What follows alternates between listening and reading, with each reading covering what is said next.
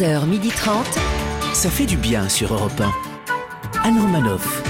Bonjour à toutes et à tous, ça fait du bien Oh de vous retrouver ce lundi sur Europe 1. Depuis quelques jours, il est sur Instagram. On attend maintenant que comme Marlène Schiappa, il se mette sur TikTok.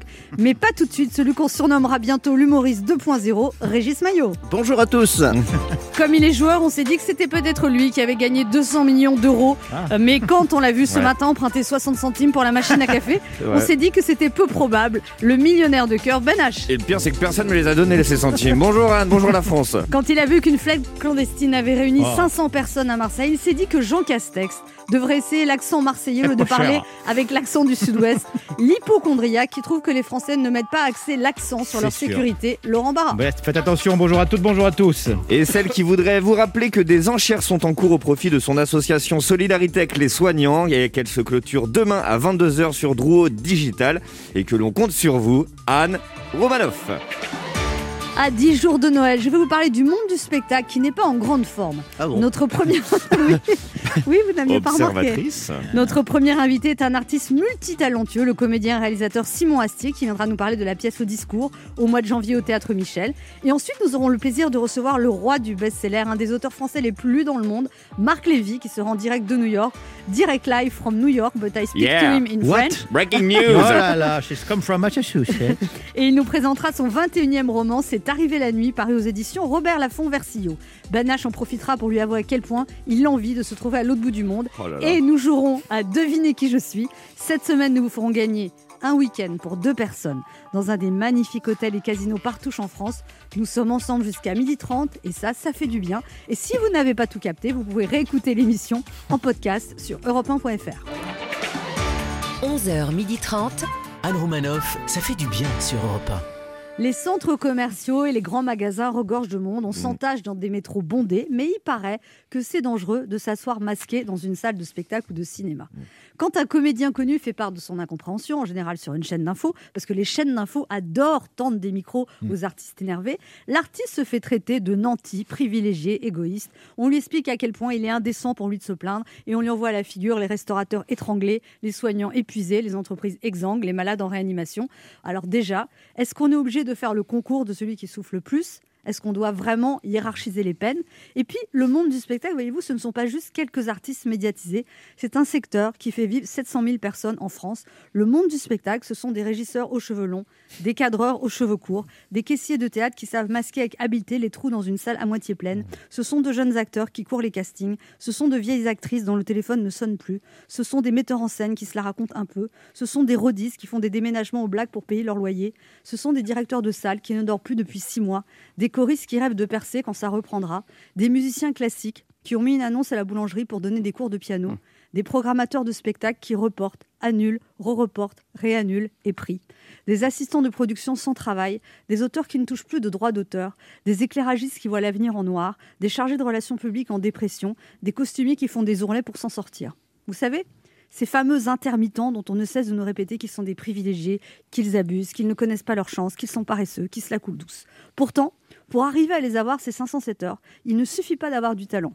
Il faut entretenir son réseau, être bon camarade, toujours à l'heure, serviable, parfois un peu servile, faire des publications sur ses réseaux sociaux et la queue à Pôle emploi spectacle, faire un spectacle pour enfants en entreprise, prétendre qu'on a des projets, avoir l'air occupé mais disponible, revoir ses ambitions à la baisse, son salaire à la baisse, mais toujours mettre la barre très haute. Bien sûr, il y a des jalousies, des guerres d'ego, des fils d'eux, du copinage, des promesses non tenues, des embrassades hypocrites, des ragots fielleux, mais il y a aussi cette petite étincelle dans le regard, la respiration d'une équipe qui s'arrête tout à coup quand surgit l'émotion artistique, car ils ont un point commun, tous ces êtres imparfaits, ils aiment ce métier avec leurs tripes. Alors passer de l'ombre à la lumière, enchaîner les périodes fastes et creuses, ils en ont l'habitude les artistes. Ils ont appris à s'adapter en permanence, ça fait partie du job. C'est jusque-là, ils sont à l'arrêt depuis plusieurs mois, sans perspective claire de reprise, et on a collé sur eux une étiquette terrible, non essentielle. Alors il y a les calendriers vides de projets, les charges qu'on n'arrive plus à payer, le petit calmant qu'on prend pour arriver à s'endormir, un sentiment d'impuissance et d'inutilité. Il y a plus grave, bien sûr, il y a beaucoup plus grave. Mais il faudrait juste leur dire, à tous ces intermittents de l'ombre, à quel point ils sont essentiels. Leur dire qu'il faut continuer d'y croire et qu'un jour, c'est sûr, on entendra à nouveau le bruissement insouciant et joyeux du public qui s'installe dans une salle de spectacle. Anne Romanoff sur Europe Je vous ai attendri. Ouais, euh, Ah oui, toi, mais. Heureusement, heureusement qu'on n'appartient pas à ce métier. Bon, alors il paraît que Cyril Lignac est la personnalité la plus recherchée sur Google en On parle 2020. bouffe. Et du côté des définitions, c'est le mot procrastination qui arrive en tête. Mm. Et vous, quelle est la recherche que vous ayez euh, fait le plus souvent cette année sur Internet Laurent Barra Bah, c'est- je peux vous lire mon historique de recherche, ça ira plus vite. hein. Alors, il y a Raoult, Castex, recette vaccin Covid, position sexuelle et gestes barrières, Anne Romanoff et- course à pied, Véran, dépression. Voilà, vous avez toute mon bah. année 2020. Bon, c'était ça. Bon, Ben H oui, Ouais, bah il y en a écoutez. Anne, vous le savez, depuis un mois, nous sommes confinés. Oui. Et vous le savez aussi que ma copine et moi vivons séparément. Oui. Et vous me demandez vraiment les mots que je tape sur Google actuellement Non, Non, bah, je- j'aimerais pas être à la place âge de- encore Bah, pas bien mais, vous, êtes- mais vous croyez vraiment qu'il y a un âge? Vous savez qu'un clic sur trois sur Internet, c'est pour aller sur ce genre de site. hein. Et il n'y a pas que des gamins qui vont sur Internet. Ouais. Euh, tout Moi, j'aurais dit sur va. deux. C'était stats. Mais moi, je n'ai jamais été sur des sites euh, de vous cul. loupez un Vous avez, vous avez été jamais comment? J'ai jamais été sur des sites de cul Alors, sur ah bon? Internet. Mais c'est très, c'est très ludique. hein. C'est-à-dire. C'est très ludique parce que c'est catégorisé, c'est comme un peu de la bouffe. euh, voilà, vous pouvez faire euh, voilà milf avec un nain roux. euh, ensuite, après, vous pouvez prendre euh, voilà. euh, enfin, vous vrai. choisissez, vous cochez les cases. hein. Ah oui, vous allez là-dessus, vous Évidemment, ouais, parce que je suis curieux. Oui. Euh, je- euh, J'ai un virus sur mon ordinateur, Ah, il est dans ma tête. Et vous, alors, qu'est-ce que vous avez Ah oui. tapé sur Google On a hâte de Miss Maillot savoir. Alors Primo, je suis désolé, la personnalité la plus recherchée cette année, c'est pas Cyril Lignac, mais Xavier Dupont de Ligonnès, que ça soit clair. Deuxième mes recherches sur Internet pour l'année, j'en sais rien, mais cette nuit, je peux vous les dire, j'ai tapé Romanov nu. voilà, j'avais envie. Benache, nom de famille. Et Barat, gay. Voilà. Et alors, vous avez trouvé des choses? Oui, sur Barat gay, ouais. ça m'a directement envoyé sur un site assez particulier. Sur une vidéo avec Anne Romanoff nu, c'était dingue. Anne Romanoff sur Europe Ça fait du bien d'être avec vous sur Europe 1 ce lundi avec Ben Mais H, oui. Régis Maillot, Oui. Laurent Pour Barra. vous servir. C'est le moment de notre jeu qui s'appelle comment, Régis? Devinez qui je suis. 1. Europe 1, Anne Romanoff. Vous savez que c'est la première fois que je vous le fais faire, ça. Oui. C'est une marque de confiance. Je suis un peu ému. C'est- C'est c'est une marque de confiance? Oui Qu'est-ce qui nous arrive? D'accord. Pourquoi? Moi, Non, je voulais. Je Ah, savais ça pas. y est, il est jaloux. Non, je savais pas. Je savais pas. Bah si. Ah d'accord. Bon, vous n'allez pas faire... euh, Vous Ah oui. savez, on vit une période difficile, On t'a dit, Laurent, en plus, prends des cours d'orthophoniste, on donnera la parole. Quoi. Enfin, On se serre les coudes. Ce- on, est, on est ensemble. Le principe, et on s'en sortira. Le principe est simple deux auditeurs en compétition. Chacun choisit un chroniqueur qui aura 40 secondes pour faire deviner un maximum de bonnes réponses parmi une liste qu'il découvrira quand je lancerai le chrono. À l'occasion du 250e anniversaire de la naissance de Ludwig von Beethoven, un nouveau numéro de Secret d'Histoire présenté par Stéphanie Ah, bah Bern oui. sera diffusé ce soir à 21h05 sur France 3 en partenariat avec Europe 1. Beethoven, tout pour la musique. Vous devez deviner des noms de compositeurs de musique au sens large du Oh, terme musique classique, variété, mais aussi musique de film. Ouais. Et cette semaine, Europe 1 vous offre un week-end de divertissement dans un casino et hôtel Partouche à l'hôtel du Parc à Sally de Béarn. Ah. C'est un hôtel de charme situé dans les Pyrénées-Atlantiques entre Pau, Biarritz, Dax, à quelques minutes de la côte basque. Vous passerez surtout deux très belles soirées à vous amuser au casino Partouche de l'hôtel à- jusqu'à 20h. Non, non. non, mais ça va ouvrir tout ça, sûr, bien bien sûr. sûr, un jour. Il y en a partout. En 2023-24, une adresse renommée de la région. Vous aurez 30 euros de crédit de jeu pour jouer sans abuser, bien sûr. Allez voir sur partouche.com. Et on joue d'abord avec Nicolas. Bonjour Nicolas. Bonjour. Alors. Nicolas, vous avez 47 ans, vous avez d'ailleurs 48 ans le 23 décembre, ce qui ne saurait tarder. Vous êtes commercial à la Croix-en-Touraine. Vous êtes commercial dans la rénovation de toboggans aquatiques. Tout à fait. Ah, c'est une niche. Mais, mais, mais du coup, il n'y a, plus de piscine là? Comment vous faites alors? Et bien justement, on en profite en ce moment pour les réparer, vu qu'on peut accéder, nous. Ah oui, en attendant donc, la du réouverture. coup, du coup, vous en profitez pour faire du business dans les toboggans aquatiques. Ah bah dis donc. ouais. Absolument. Vous les testez aussi Une fois que vous avez Euh, fait les pas réparations moi. Non, pas vous. Pas moi. Est-ce qu'on attrape des maladies sur les toboggans Parce que quand même, il y a beaucoup de gens avec leurs fesses, tout ça. C'est une question. C'est une très principe. bonne question. Oui, on n'aurait pas pensé tout de suite, mais Non, allez-y. c'est plutôt la manière dont vous le dites. Il y a beaucoup de gens avec leurs fesses. Oui, là, est-ce qu'on Peut-on attrape des attraper un, maladies her- un herpès de cul, par exemple avec les fesses Non, non, mais sérieusement. Mais non, mais en plus, il y a l'eau qui coule tout Oui, le long. mais par contre, il faut rester assis. Mais si tu commences à faire des conneries, tu descends un toboggan à plat ventre et tu bouffes l'eau, Oui. t'as toute l'eau des fesses. On se calme, les enfants. On ne boit pas l'eau des fesses. Ça va. Mais va ça, je vais pas, je vais pas abattre un mythe, hein, mais ça marche pour toute la piscine, ça, Oui, c'est euh, clair. Oui, alors- les effluves des Ah, gens. Du coup, pour faut le pas boire la tasse non plus, alors. Anne Romanoff a décidé d'interdire les piscines. Voilà. Allez. Faut pas se mettre en bas du toboggan et ouvrir la bouche. Nicolas, on se concentre. Alors, vous, vous êtes marié depuis 25 ans. Excusez-nous, parce que c'est un peu difficile. en It's a, it's a burn-out. Vous êtes marié depuis 25 ans. Tout à fait, oui. Et votre fils a 10 ans et vous avez fait beaucoup de cours pendant le premier confinement, vous n'en pouviez plus, c'est ça? Mm. C'est ça. En fait, on se rend compte qu'on est vraiment pas pédagogue. Ah, Ah oui, ouais. bah ça. On comprend, oui. Il paraît que vous aimez beaucoup le ski et que vous regrettez de ne pas y aller du coup. Bah oui, tout à fait. Mais pourquoi En plus, vous on fait vous voir avec une combinaison rouge aux pistes. Bah oui. Oui, oui. Mais pourquoi? Parce que vous savez, vous pouvez monter en escalier en fait. Oui, le tire-fesse est interdit par rapport à, vous savez, les fesses. Oui. Oui. c'est la même maladie que le toboggan. Oui, oui. Bon Nicolas, on se concentre. Peut-être que vous allez gagner un, un week-end. Vous jouez avec qui? Et ben, je vais jouer avec euh, Ben H. Ben H. Et donc, il faut trouver euh, des compositeurs de musique au sens large du terme, musique classique, variété, mais aussi musique de Ouais. film. Vous prenez la liste 1 ou la liste 2 Et ben, c'était une. Liste 1, Nicolas, Ça va être. euh, l'icona commercial en rénovation de toboggan aquatique. Ah, c'est Oui. fastoche. oui. C'est original comme métier. Vous êtes prêts, Nicolas? On se concentre, s'il Ouais, vous plaît. parce que là, ça va être dur, ça va être dur. Oui, oui. Attention, Ça va être chaud, hein. top chrono. Allez, oh là. Top euh, bah, fin du jeu Euh, C'est euh, le, le plus grand compositeur français, il a écrit pour tout le monde, euh, il a chanté Je marche seul, il a chanté plein de trucs. Goldman. Oui, super. Euh, il a fait les quatre saisons, Vivaldi. super. Euh, c'est une chanteuse ang- anglaise, euh, elle, euh, elle était un peu forte au début, et puis elle a minci, elle a une grande voix. elle a- elle- ouais, super. Euh, c'est le plus grand compositeur de films américains, il a tout fait, Le Roi Lion, Interstellar, Thelma et Louise, euh, il fait des très grands concerts. Non, c'est pas grave. Un compositeur de musique classique, un compositeur de musique classique a le même nom que le diplôme qu'on passe à 18 ans. Super. Euh, c'est euh, c'est un chanteur à moustache, euh, la, la cabane au fond du jardin, tout ça. Oh, oui. Cabrel. Super. C'est la fille de Jacques. C'est pas. Ouais, bah eh, moi je l'aurais je l'aurais pris si j'étais moi. non, hein. tu t'aurais mais pris, tu mais n'es pas toi. Cinq bonnes réponses. Vous n'avez pas trouvé Hans Zimmer, compositeur de musique euh, C'est dur. de hein. film. Je ne l'avais jamais entendu parler Ah bon personnellement. Bah Non, non. non plus. Ah, c'est le plus grand. Et Ah oui. Isia Higelin, que vous n'avez pas trouvé. Dur Ah, mais quand même, 5, c'est pas si mal. C'est hein. bien, ouais. Ouais. On va voir Merci comment se beaucoup. débrouille Cathy. Bonjour Cathy. Bonjour Cathy. Bonjour. Elle s'appelle Catherine et son surnom c'est Cathy. Elle a 60 Tout à fait, ans, elle est secrétaire à Vitry-sur-Seine Sans déconner. Et dans une mairie. Ouais.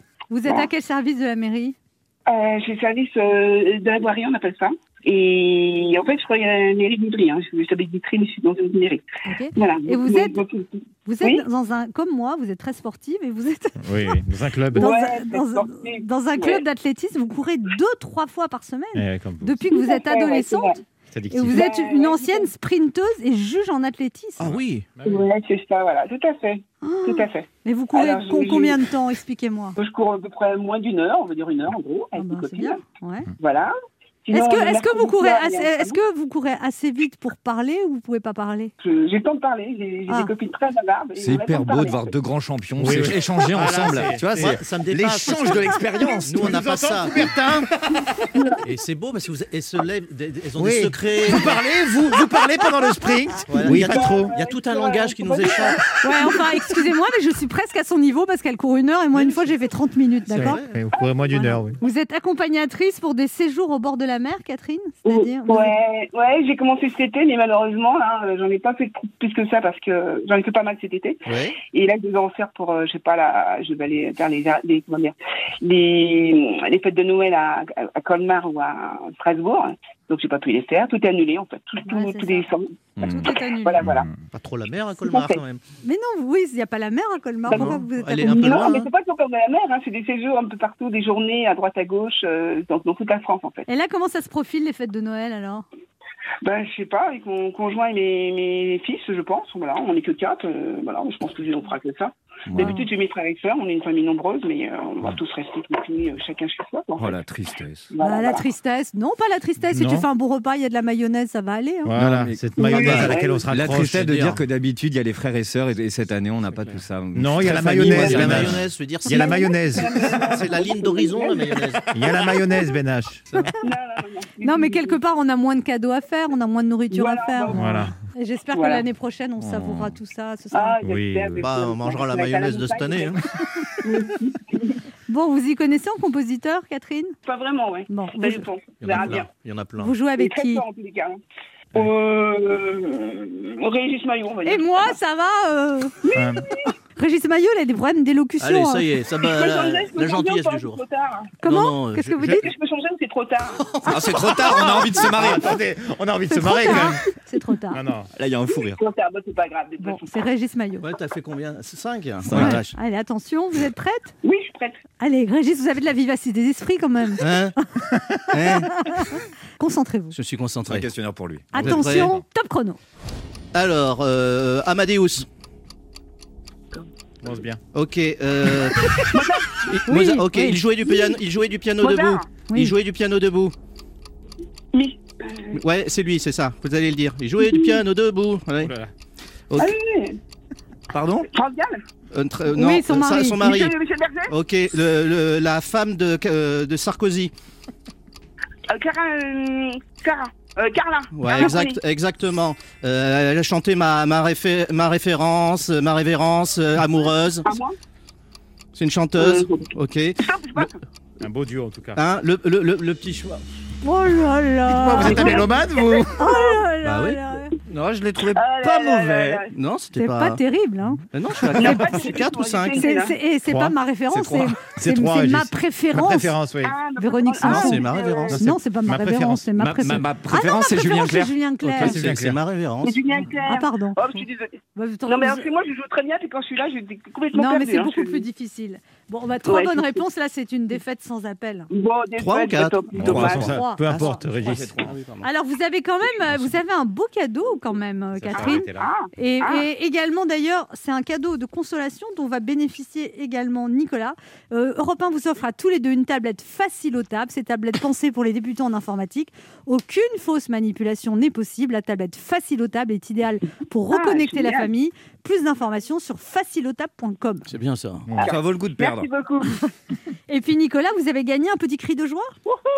Yeah. Europe 1 vous offre un week-end de divertissement dans un casino hôtel Partouche à l'hôtel du Parc à Sally de Berne. C'est un hôtel de charme à quelques minutes de la côte basse. Vous passerez surtout deux très belles soirées à vous amuser au casino Partouche de l'hôtel avec 30 euros de crédit de jeu pour jouer, sans abuser bien sûr. Allez voir sur partouche.com. Eh ben, merci beaucoup et joyeux Noël à tout le monde. À vous Merci aussi. Nicolas, on vous embrasse et bon toboggan À bientôt sur les toboggans et attention à l'eau des Merci, fesses. À bientôt. pour jouer. Au revoir. euh, Au revoir. Au Cathy.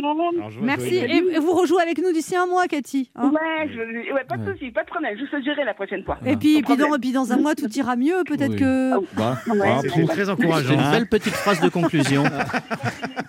Pour jouer avec nous, laissez un message avec vos coordonnées sur le répondeur de l'émission au 39 21, 50 centimes d'euros la minute ou via le formulaire de l'émission sur le site europe1.fr.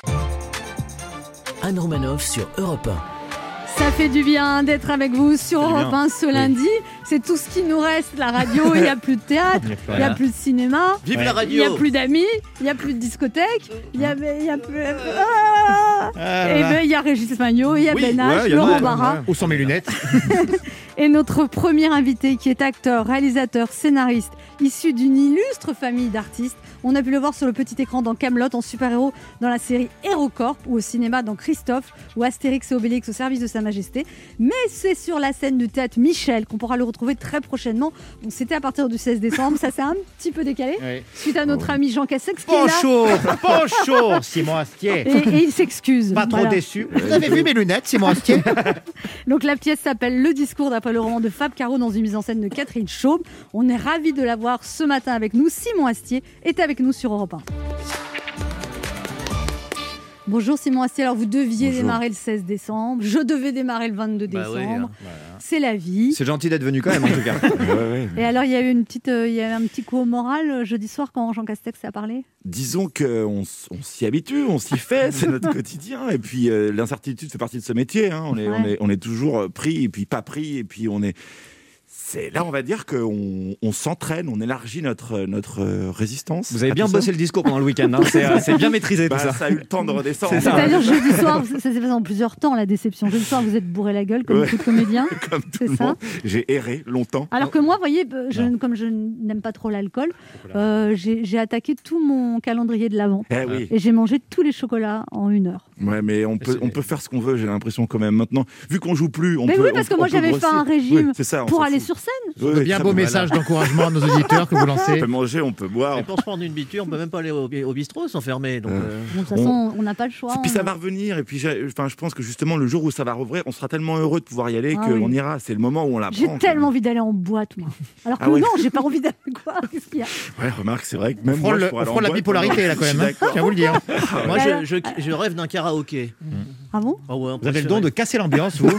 Incroyable. On se ferait une petite soirée karaoké, ça nous ferait du bien. Non, mais on, on rit. Enfin, on rit. On rit pas, mais pour les restaurateurs, pour les entreprises, pour le monde de la culture, c'est très difficile quand même. C'est très compliqué. Puis surtout, c'est c'est comme s'il fallait qu'on se compare les uns les autres, de savoir qui doit rouvrir en premier, alors qu'en fait, il faut pas le faire. Surtout pas. Et je pense qu'on on a un rôle à jouer. Nous aussi, la culture, c'est de pouvoir, dans des moments aussi compliqués que ça, donner un peu de, de vent frais aux gens. Alors, on va quand même parler de ce spectacle, Simon Astier, qui Mais va oui. quand même jouer peut-être en 2025 au Théâtre Michel. non, mais on va jouer, on va jouer, on va jouer dès, que ce sera jouer. possible, Voilà, au mois de janvier. C'est un très beau spectacle, il- très drôle. D'habitude, vous jouez vos propres textes, mais là, vous avez tellement aimé ce roman que vous l'avez adapté. Ouais, je suis tombé fou euh, de ce texte, de ce personnage, de ce que ça raconte. C'est un discours. Oui, oui, c'est un- c'est c'est quelqu'un à qui on demande de faire un discours et pour lui, le discours et le mariage représentent tout ce qu'il y a de plus horrible dans ce monde et il bascule dans une espèce d'univers d'angoisse, mais c'est pas dramatique. Pour lui, ça l'est, mais pour nous, c'est très drôle. Et au final, euh, là où, là où c'est un spectacle qui est aussi joli, c'est que ça raconte qu'on peut se faire un monde d'un tout et qu'on peut en sortir aussi vite qu'on est rentré. Alors, euh, vous le connaissez personnellement, cet auteur, Fabrice Caro, alias Fab Caro? Alors je le connais un peu, on s'est parlé de loin. Moi, je lui ai écrit une grande lettre d'amour pour avoir les droits de, de- de son roman. Ça a marché? Ouais, ça a marché parce qu'on était beaucoup au fait sur C'est le. vrai? Ah ouais, ouais, ouais, c'était vraiment très compliqué, mais j'ai vraiment une grande lettre d'amour où je lui ai dit, euh, j'ai l'impression que quand vous écrivez, c'est comme si j'étais votre meilleur ami. Donc euh, voilà. Et Il n'a donc- pas eu envie de vous rencontrer en vrai? Alors moi, je sais que j'ai un truc avec ça, c'est quand j'admire énormément quelqu'un, je, je préfère. Là, en l'occurrence, ces mots m'ont tellement touché que j'ai, je voulais attendre d'avoir un truc que je pouvais assumer, donc ce spectacle monté, écrit, monté, avant de le rencontrer. Et il l'a vu, le spectacle Non, non, non, non, non, non, Quoi, non, non, non, non, non. non, il, il va- il va le voir quand on sera bien prêt et tout ça, parce que moi, ça me met beaucoup la Vous serez prêt, vous serez prêt. hein. Ah bah oui, ah bah oui, en 2022, Oui, ça va aller mieux. 2030. Là, on commence à être bien, Je bien viendrai prêt, avec mes coup. petits-enfants. Alors, vous avez pratiqué l'improvisation théâtrale de- pendant de longues années Ouais. et vous êtes aussi réalisateur. Par exemple, vous pourriez nous donner des rôles Ah. parce que tous, ce sont des comédiens. Ah J'ai vu que vous faisiez plein de téléfilms, vous êtes réalisateur, donc Oui, vous choisissez les comédiens. Oui, je choisis des comédiens, Alors. J'ai besoin d'une bonne nouvelle, Simon Astier, aujourd'hui. j'ai pas bossé depuis 1934. Donc, euh, Wow. Ah, j'ai pas son âge, celui-là. questions. oui, oui, je suis réalisateur. Mais parce que je, le métier d'acteur, euh, je, je l'adore. J'admire beaucoup les acteurs. J'aime beaucoup les acteurs. Mais c'est vrai que l'attente qui est liée à ce métier, elle est très dure à supporter pour moi. Donc j'adore faire d'autres trucs. Donc écrire et réaliser. Enfin, c'est autre chose. Et puis là, là pour le coup, j'ai assez de chance parce que comme on peut pas jouer, bah, du coup, j'écris ou je prépare en même temps. Et là, vous préparez, vous avez des rôles pour eux, là? Ils pourraient jouer des flics, vous voyez Ouais, des dans la Oh, la saison 2 de Mortel, par exemple. Ouais. moi, une ordure. C'est c'est- c'est- c'est fini le C'est tournage fini, là? ouais. on, a, Super on, a, série. on a été arrêté euh, au début du premier confinement et on, et on a C'est pu reprendre sur pour Netflix, ça Ouais, non ouais, ouais. Ouais, Et c'est quoi l'histoire? C'est euh, c'est en gros euh, des, des jeunes qui ont des soucis, euh, qui rencontrent un démon. Ils passent un pacte avec lui et ils ont des pouvoirs, mais des pouvoirs qui les consument. C'est des jeunes de, de banlieue. Enfin, Ouais. ça se passe- c'est le mélange entre la haine et on rajoute du fantastique là-dedans. Enfin, il y a Exactement. vraiment ce côté-là que c'est c'est vraiment très bon. C'est quoi. comme Attack Ah ouais. the Blocks, euh, qui est aussi une référence pour nous, euh, qui est un film anglais où pareil, il y avait des aliens qui arrivent dans une cité. Et voilà, ça. ça Et les comédiens sont super. Ils sont formidables. C'est des Ouais. jeunes gens euh, formidables et c'est. Et vous Et- jouez pas dans les les choses que vous réalisez, par contre? Ça dépend.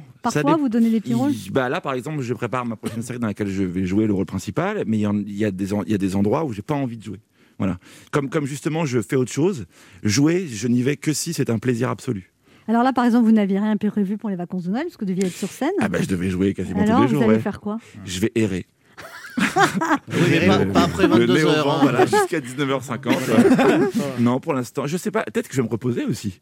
Ou faire une dépression. J'hésite. Je vais me. Vous pouvez je faire les me- deux, hein, je pense. Ouais, ça, ça- ça- ça Ouais, parce que moi, bien. en plus, j'avais Ah. bien attaqué ce deuxième confinement. Je, je commençais à courir. Bon, Oui, oui, Ah c'est oui, vrai. très oui, bien. mais enfin, La courir. panthère, la- oui, on l'appelait la panthère de l'île de France. C'est clair. La, la licorne même. Voilà. Parce qu'en fait, Non, personne l'a vu, vraiment. Je trottine, mais, mais j'avais. Et là, mais maintenant qu'il fait froid, Oui, je n'arrive plus à, à Et le comité olympique n'arrête pas de nous appeler. hein. Eh ben, je veux pas courir quand il fait froid. Il fait trop Oui, froid. mais quand le corps bouge, le corps se réchauffe. Le corps bouge Bah, pas trop.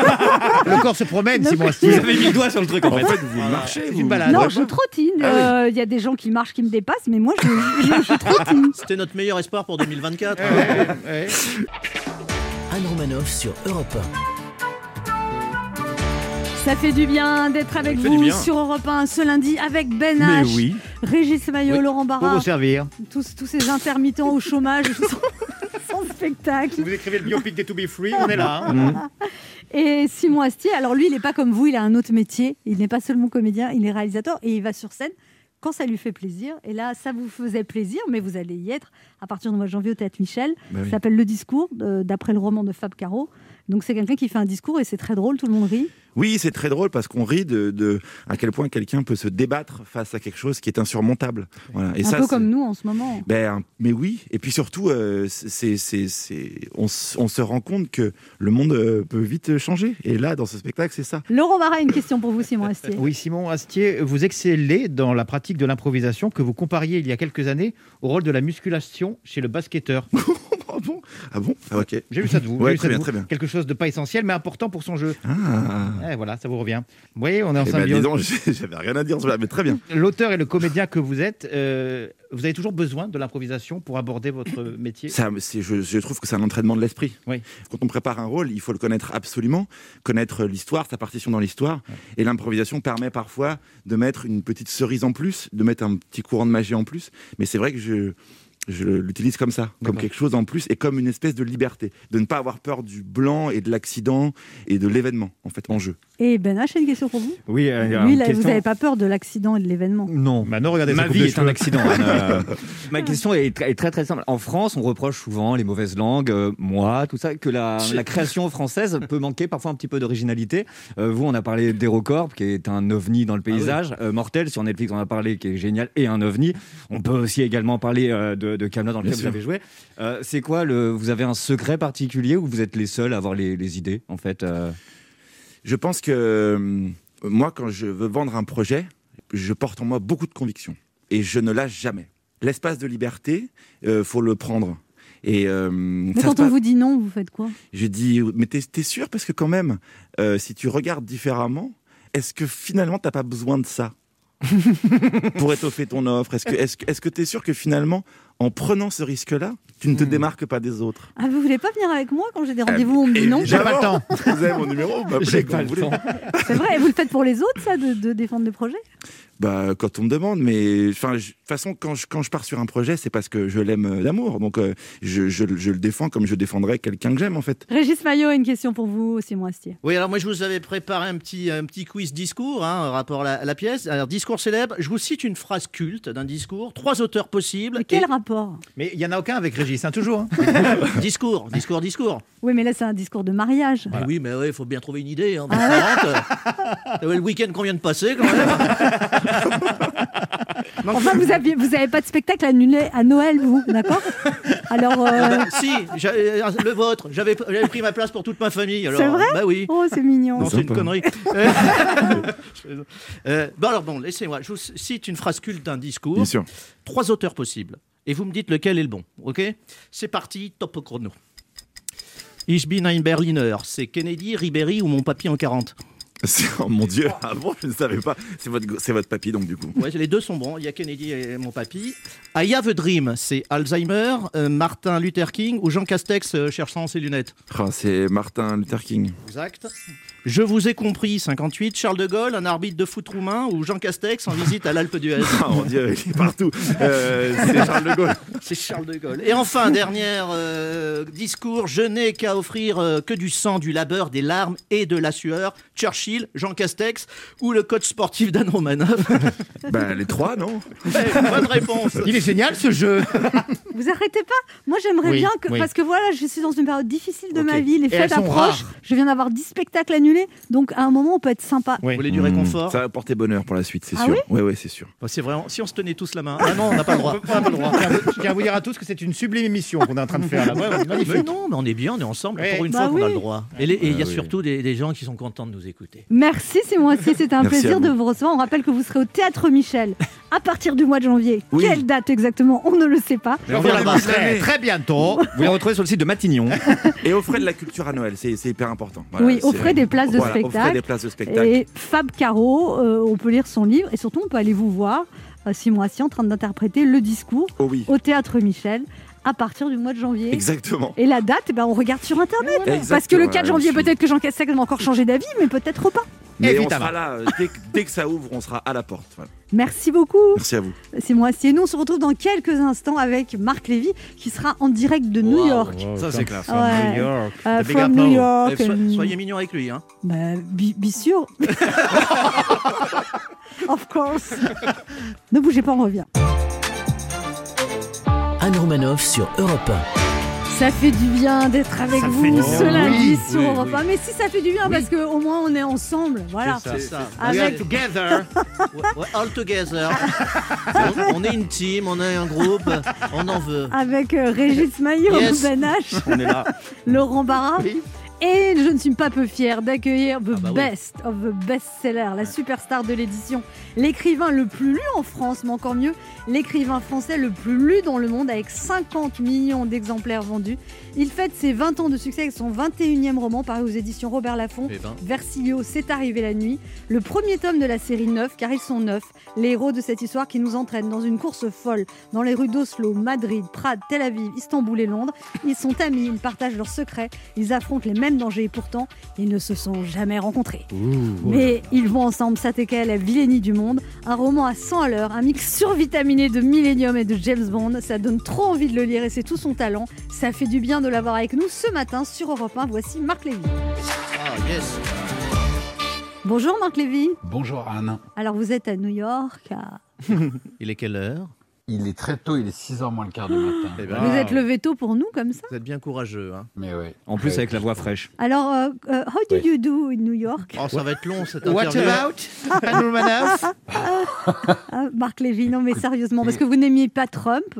Et là, il est parti normalement. Est-ce que, est-ce que vous êtes Non, pas heureux encore. Oui, enfin pas encore, presque quand même. Oui, mais enfin quand même, c'est assez tendu en ce moment euh, avec tout ce qui est entrepris euh, pour essayer d'invalider cette élection par les camarades de Trump. Là, on, on- on- on est entre le, le pathétique, le ridicule et le- en même temps le terrifiant. Alors Marc Lévy, on est là pour parler de ce livre euh, qui s'appelle C'est arrivé la nuit. Euh, c'est un livre sur des, un groupe de hackers, on peut le dire. Oui, oui, c'est un, un- un livre qui a euh, pour héros euh, neuf hackers qui sont des hors-la-loi, mais qui œuvrent pour la bonne cause. Et alors vous-même, euh, vous-même pour écrire ça, vous avez rencontré des vrais hackers? Absolument. Et vous dites le plus Euh, grand des hackers, c'est Mark Zuckerberg. Et lui, il n'a jamais été inquiété, alors que vous dites qu'un hacker normal, il peut risquer 30 ans de prison. Vous trouvez pas ça normal? C'est pour c'est ça qui vous a donné envie d'écrire ce livre? Ce qui m'a donné envie d'écrire ce livre, c'est euh, c'est le constat des, enfin, de l'incroyable dérive, des- notamment des réseaux sociaux et de la désinformation euh, par les réseaux sociaux. J'ai eu la chance, euh, même si ça me rajeunit pas, de faire partie des pionniers, euh, parce que je travaillais dans la Silicon Valley euh, en 1984 où j'ai passé six ans et, euh, et à l'époque, euh, aucun acteur de la Silicon Valley n'aurait pu, ne serait-ce qu'imaginer euh, les dérives euh, morales euh, des géants de la tech aujourd'hui. Mais qu'est-ce que vous avez appris vous-même, Marc Lévy, en rencontrant ces hackers pour écrire ce livre? Vous avez appris des choses euh? Bien sûr, plein de choses. Mais ce qui était, en fait, ce qui est passionnant, c'était euh, d'abord d'aller à la rencontre de leur état d'esprit, de leur personnalité, euh, de comprendre leur motivation. En plus, moi, ce que j'ai trouvé très touchant et, et qui m'a le plus plu, c'est euh, il y a chez eux une forme de résistance, hein, et c'est quelque chose qui me plaît beaucoup. Quand on parlait tout à l'heure au début de notre conversation euh, de ce de cette euh, parodie incroyable dans laquelle se sont engagés euh, un très grand nombre de républicains ici. euh, ce dont on se rend pas compte, c'est de l'incroyable attaque à la démocratie. C'est-à-dire qu'à chaque fois que vous mettez, quand vous réussissez à convaincre plusieurs millions de personnes qu'une élection a été truquée, euh, ce à quoi vous vous attaquez, quel que soit le résultat, euh, c'est à la force des institutions démocratiques qui reposent avant tout sur le processus électoral. Et, et c'est exactement ce que font ces gens-là.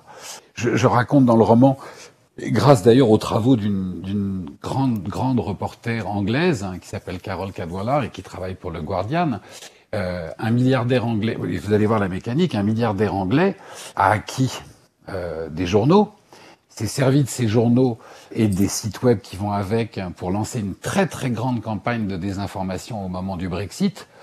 Il a joué un rôle très important. C'est qui? dans Aaron Bank, qui dans mon roman s'appelle euh, Aaron Cash. Euh, Ça lui va bien, c'est mignon. je sais. Oui, ça lui va. Et en fait, tout ça n'a été motivé que par une seule chose. Le Brexit servait ses intérêts économiques. Euh, et le, le niveau de corruption de ce Mais vous, milliardaire vous, anglais vous pensez qu'il suffit d'investir 100 millions de livres, on peut faire changer l'opinion publique? Alors c'est là que c'est ce que raconte le livre et c'est ce que j'ai découvert, c'est la, la puissance de ce qu'on appelle le micro-ciblage. Et ça, c'est absolument terrifiant. Bien sûr que la propagande peut faire changer d'opinion, c'est évident. Si on vous répète tous les jours la même chose, euh, vous finissez par la croire. Quand on investit euh, des, des centaines de millions dans des campagnes de désinformation, bien sûr qu'on arrive à manipuler les gens. Et surtout avec une technique euh, qui a été euh, très largement entreprise par Facebook et qui s'appelle le micro-ciblage. Alors Marc Lévy, ce livre a d'excellentes critiques. Est-ce que ça vous fait plaisir? Bien sûr, évidemment que ça fait très plaisir. Mais le plaisir, il est aussi dans l'écriture, il est dans le partage, et puis je crois qu'il est aussi même dans le, dans le fait de faire son travail au sérieux sans, se prendre, sans jamais se prendre soi-même au sérieux.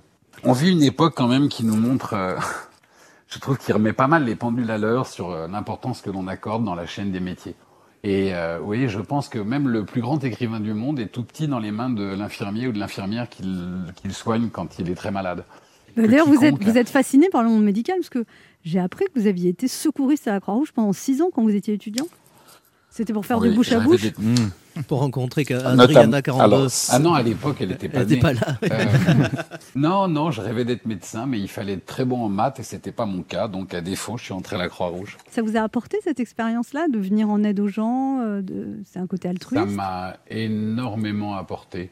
Enfin, le bonheur, c'est les autres. Et donc, la Croix-Rouge, elle m'a apporté beau- énormément. Toute ma vie, je serai reconnaissant euh, à ce que la Croix-Rouge m'a apporté. Eh ben, on peut profiter pour faire un appel aux dons à la Croix-Rouge parce que c'est bientôt Noël, ce serait bien. Oui, et elle a aussi d'ailleurs une autre association euh, que je parraine avec euh, un- une, immense, enfin, une immense joie, qui est la Fondation pour la recherche médicale. La Fondation Voilà, de la recherche médicale. Eh ben, c'est très bien. Il est midi sur Europe 1. On revient dans deux minutes avec notre invité Marc Lévy. en direct de New York. Ça fait trop classe. Mais tout de suite, les titres d'Europe Midi avec vous, Patrick Cohen. Bonjour, Patrick. Bonjour Anne, bonjour à tous. À la une d'Europe Midi, la mort de Gérard Rouillet, grande figure du football français. Il avait entraîné euh, Lens, Liverpool, Lyon, le Paris Saint-Germain et bien sûr l'équipe de France en 92-93.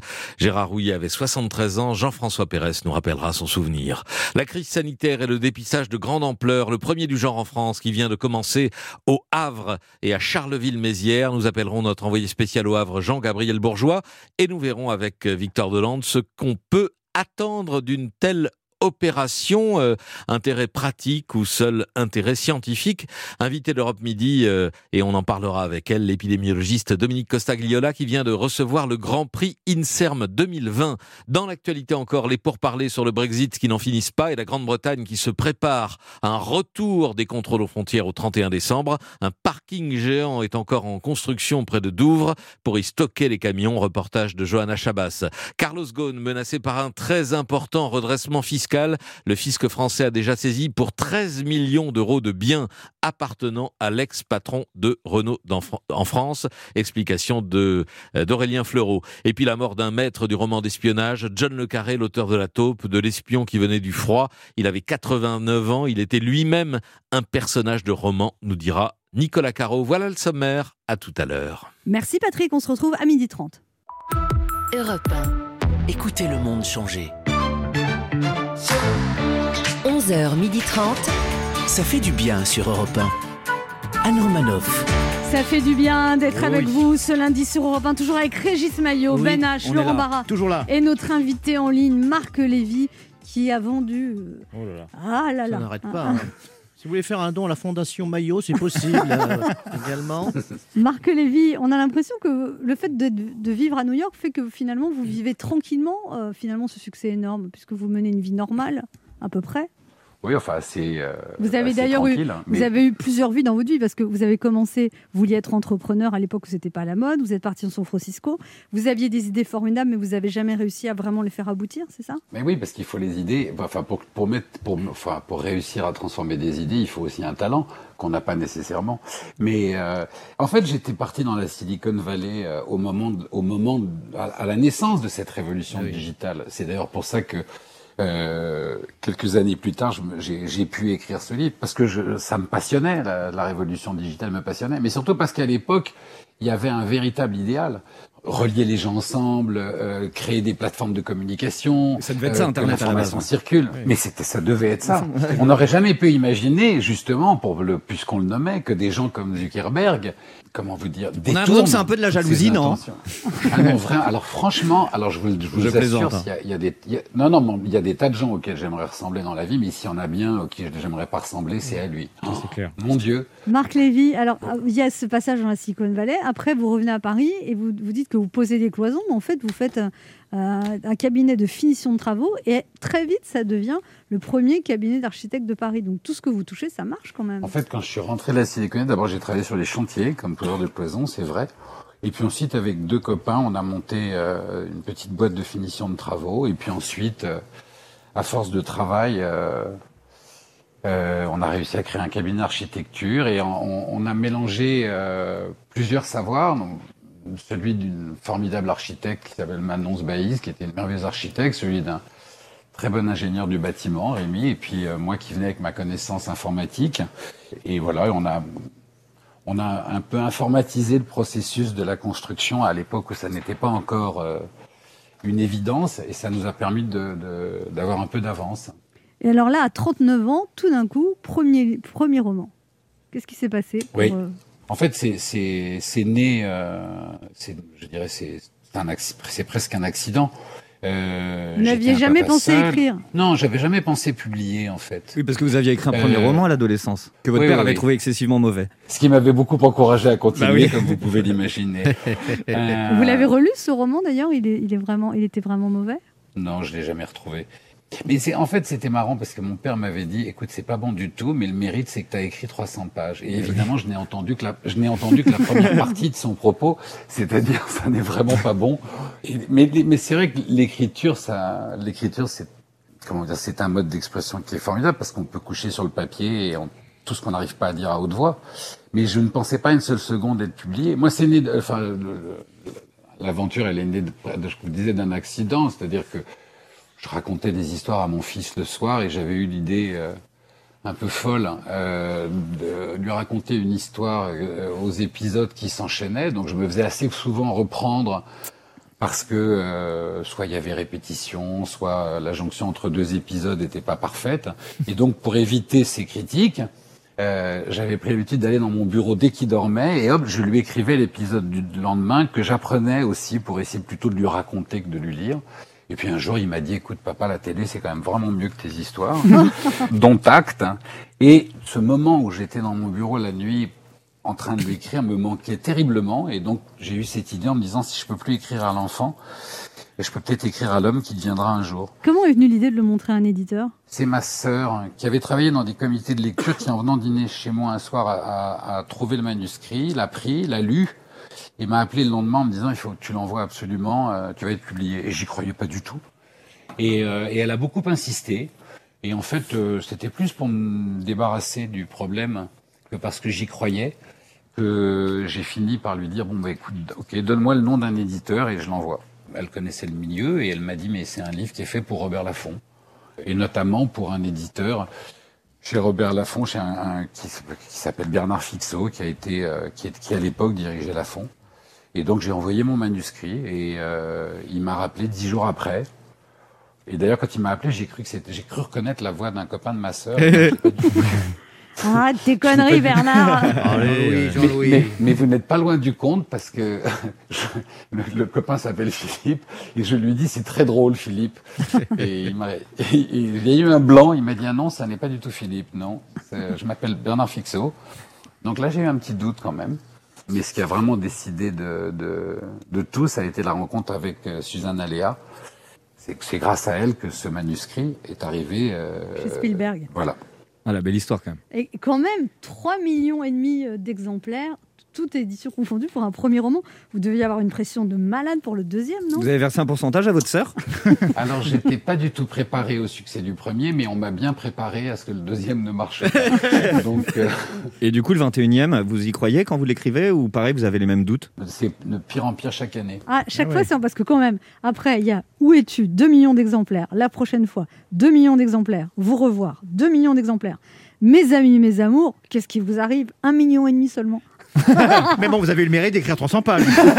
Ouais, c'est ça. 2 millions, Euh, 2 millions, 1 million et demi. C'est incroyable quand même, cette constance, quoi. Oui, oui, mais en même temps, ça n'enlève rien euh, au doute euh, à chaque fois que j'écris un livre. Mais euh, Et c'est le doute qui vous, qui vous fait avancer ou... Est-ce qu'il y a des moments où vous voulez tout jeter à la poubelle, vous dites c'est nul ou ça vous arrive pas, ça? Tous les matins. Ah oui? Mais vous savez, écrire, c'est euh, énormément réécrire. hein. Il arrive, vous voyez, de se coucher le soir à 2h ou 3h du matin en se disant, Ah, c'est vachement bien là ce que j'ai écrit. Et puis le lendemain matin, vous relisez et euh, et il y a plein, la moitié du travail part à la poubelle. Il y a quelqu'un qui a été très important pour vous, Marc Lévy, c'est votre père, jusqu'à sa disparition il y a 5 ans. Il, lisait, il relisait tous vos, tous vos romans. Il faisait un espèce d'atelier d'écriture avec vous pendant 2-3 jours. Il soulignait les, les, les- les incohérences. les- Et ça, ça a été important pour vous, son regard d'éditeur, parce qu'il était éditeur aussi. C'était extrêmement important. Mais je, je, je travaille toujours avec lui, en fait. J'ai une, il y a une très grande photo de lui dans mon bureau. Et quand vous parlez de ces moments de doute, euh, euh, vous n'imaginez pas le nombre de fois où je relève la tête et je regarde la photo et j'essaye de me souvenir, vous voyez, de faire revivre ce qu'il aurait pensé de telle phrase, de telle... euh, Parce qu'il était très critique, mais avec beaucoup d'humour. Il avait un sens du mot, il avait un sens euh, de la tournure de la phrase. C'était un, un- d'abord un merveilleux lecteur, un merveilleux styliste, et puis un, un homme très érudit. Donc j'ai toujours l'impression de l'avoir sur mon épaule, ou assis sur mon épaule quand je travaille. Et il me fait, il, il continue euh, des années après sa disparition à me faire couper beaucoup de textes. On se retrouve dans un instant pour la dernière partie de cette émission avec notre invité Marc Lévy. Veut nous parler de son dernier roman. Heureusement, il n'a pas coupé trop de textes, parce qu'il y a quand même beaucoup de pages, Marc Lévy. Il y en a plus de 300 là. hein. Oui, il y en a l'est. 380, 400. Ça a l'air passionnant. 384. hein. 400 pages, c'est arrivé la nuit chez Robert Laffont. Ne bougez pas, on revient. Anne Romanoff sur Europe Ça fait du bien d'être avec vous sur Europe 1 ce lundi, toujours avec Régis Maillot, Ben H, Laurent Barra et notre invité en direct live de New York, Marc Lévy. From New York. Hello, Yeah. Marc Lévy. Bonjour.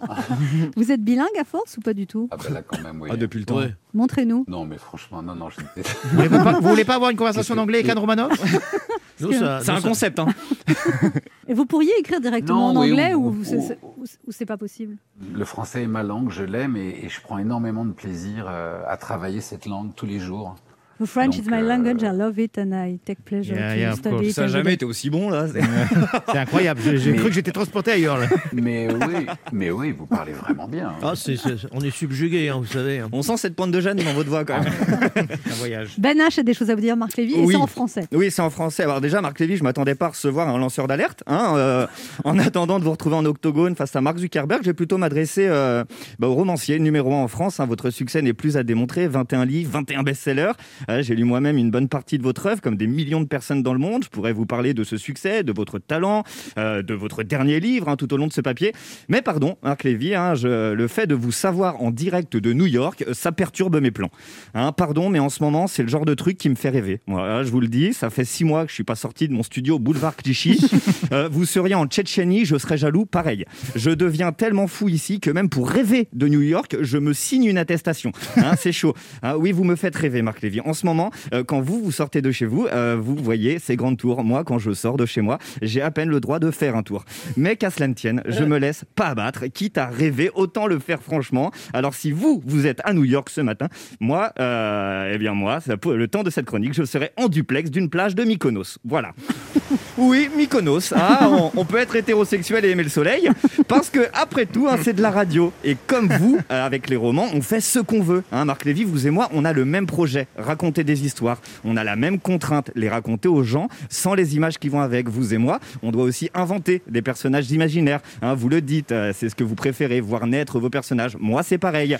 Voilà, monsieur Ben H, votre pina colada, ça fera 9 euros et je n'accepte que le liquide, mon chéri. Par exemple, ça, Marc Lévy, c'était Lorenzo. C'est un personnage de barman entreprenant qui travaille comme saisonnier à Mykonos, qui met des colvés très profonds, qui adore sa mère, et bien qu'il s'oppose à la cigarette dans l'établissement, il n'est pas contre la pipe. Je l'ai je l'ai inventé pour cette chronique, pour vous, hein, mais à l'instar euh, d'un roman, je pourrais tout aussi bien inventer des personnages encore plus dingues, hein, de la fiction pure et dure à la frontière du crédible. Bonjour, c'est Jean Castex. Ouais, non, là, là, ça va peut-être un peu trop loin. Il faut conserver l'adhésion de l'auditeur comme Marc Lévy conserve celle de son lecteur, roman après roman, depuis 20 ans. Oui, nous ne sommes pas bien différents, euh, Marc Lévy. Bien sûr, hein, certains vont me répondre qu'on ne peut pas comparer un livre et une chronique, on ne peut pas non plus comparer nos succès. C'est pas la même taille, c'est pas le même travail, c'est vrai. hein, mais c'est à force de lire les vôtres de livres, Marc Lévy, euh, qu'un jour viendra, j'irai vraiment à Mykonos et il se pourrait que je dépasse mes 300 mots pour atteindre vos 300 pages. Merci de m'avoir écouté.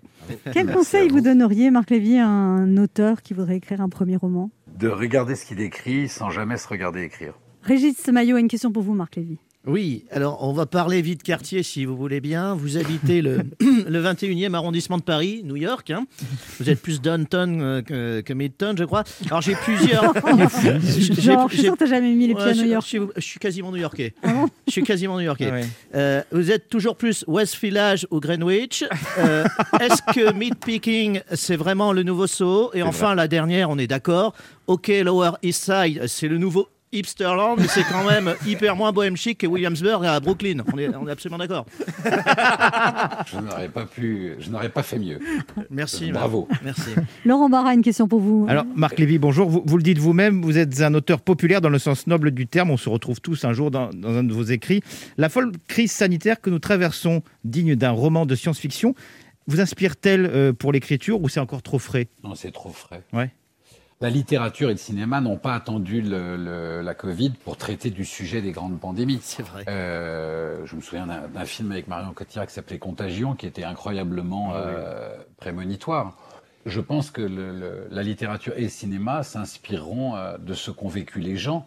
J'ai entendu des témoignages des soignants, et ce qui est, vous voyez, quand on parle de l'humanité tout entière, c'est les témoignages d'aides-soignants, qu'ils soient anglais, français, italiens, allemands ou américains, c'est tous les mêmes. Et, c'est pas terrifiant. Moi, je trouve ça bouleversant. Par exemple, j'ai lu un article, je vous donne ça, mais c'est un exemple, mais ça, c'est un vrai exemple de sujet. Euh, il y avait un article euh, formidable hier euh, dans un journal américain euh, qui raconte l'histoire d'un réanimateur euh, euh, et arrive dans son service euh, un type hein, qui est dans très très mauvais état et qui le supplie et qui lui dit je vous en supplie sauvez-moi sa- sauvez ma vie et donc il commence à, préparer l'intubation parce qu'il en est là. Et au moment où il le déshabille le type en question est recouvert de croix gammées.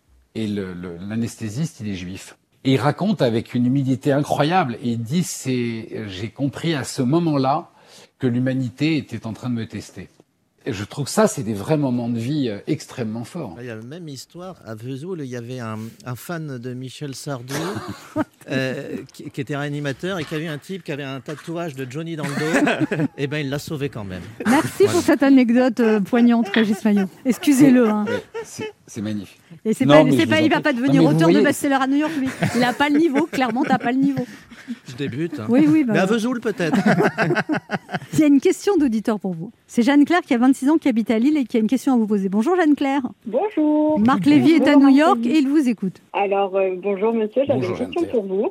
Euh, ma question c'est, est-ce qu'un écrivain doit se projeter dans la tête des lecteurs quand il écrit? Ou euh, est-ce qu'il doit faire abstraction en fait de ça et ne se focaliser que sur ses inspirations? Je pense qu'il faut se projeter dans la tête de- des personnages. Euh, si on veut être le plus vrai, le plus authentique et, le plus sincère. Quand je corrige mon texte, quand je le, rature ou quand je le coupe, je pense euh, à un cadeau que me fait le lecteur, qui est un cadeau extrêmement précieux, qui est son temps. Parce qu'il faut imaginer que des gens que vous ne connaissez pas et qui ne vous connaissent pas personnellement vont vous donner ce qu'ils ont de plus précieux, c'est-à-dire de leur temps, euh, pour vous lire.